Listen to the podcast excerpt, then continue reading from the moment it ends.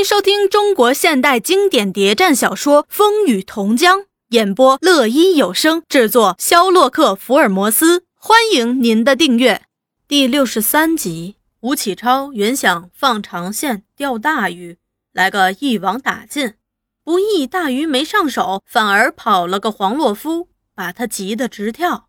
朱大同却说：“哼，你再不动手，连小鱼小虾都逃光了。”当发现黄洛夫逃走的第二天晚上，就有一连兵被派到利民高中和几个有关地方去抓人，抓走了十来个文艺社的人，主要的人却一个没抓到。原来那利民高中在黄洛夫逃离的第二天中午才发现他留下的纸条，引起一阵惊慌。教务主任研究了半天，肯定与政治问题有关，通知不要乱传。而那个共青团员一早发现了黄洛夫放在他衣袋里的纸条，认的是黄洛夫写的，连忙去敲他的宿舍门，门被锁了。从门缝里看进去，一地的碎纸头、旧杂志，知道有紧急情况，急急忙忙地通知了有关人士，叫他们赶快的离开。因此，在第一堂课时。不但纸条到处在传，大部分学生也在交头接耳。到了上第二堂课，听课的大减，老师觉得奇怪，问：“哎，学生都到哪儿去了？”和文艺社无关的人只是冷笑，坏学生却在到处打听，听说是出了大新闻，连忙赶到党部去报告。党部又报告朱大同，朱大同立即下命令。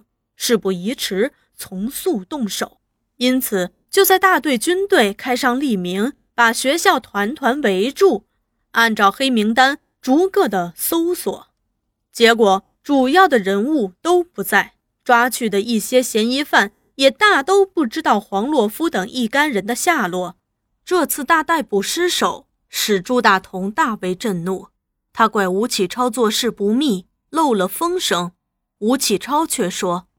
工作没做好，我有责任。问题不全在我这儿。从这件事看出，我们的对手是很强大的，不但组织严密，而且情报灵通。我甚至怀疑，在我们内部也还有他们的人。你这样判断有什么根据啊？看来我们一举一动，他们都是知道的。我们要抽兵援张，他们来个告人民书，绝食示威。我们要抓黄洛夫。他们来个不辞而别，哎，会不会是那姓刘的在卖苦肉计，有意的潜进来？我看此人庸碌无能，没这个本事。我怀疑的是另一个人，你说谁？我怀疑的是林天成，玉华的丈夫。此人在举行婚礼时我见过，言谈举止老练，来历不明，又得到蔡老头那样器重信任。蔡老头。是现任的监察委员，政局的变化，我们内部的风吹草动，他哪有不清楚的？有这样一个秘书在他旁边，怎能情报不明呢？哎，你这么一说，对此人我也早有怀疑，只是他是蔡老头的心腹，又是亲戚，也没有证据啊。至于蔡玉华，我一直不放心，和黄洛夫比起来，他老练的多了。我在他身上花的功夫不算不多，可是效果很差。如果说他也是，就绝不是个普通人，又和蔡老头有关，真伤脑筋。我是不到黄河不死心，不甘心失败的。老朱，你把侦查林天成的任务也交给我吧。他们强，我也不服输，大家再来较量较量。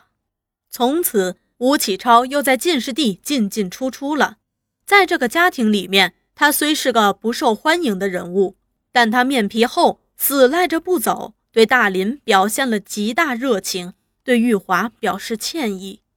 过去不知道蔡小姐已有对象，在言谈间有点冒昧，请多原谅。对玉华娘又是送礼，又是说奉承的话，逗老人开心。有天，玉华娘就对玉华说。玉华，看来那姓吴的也不怎么坏啊。玉华。却觉得压力一天天在加重。吴启超是个坏东西，却又不能不应付。大林更感焦虑，情况越来越复杂。他们现在是在老虎窝里，处处都得小心提防，一有差错就不堪设想了。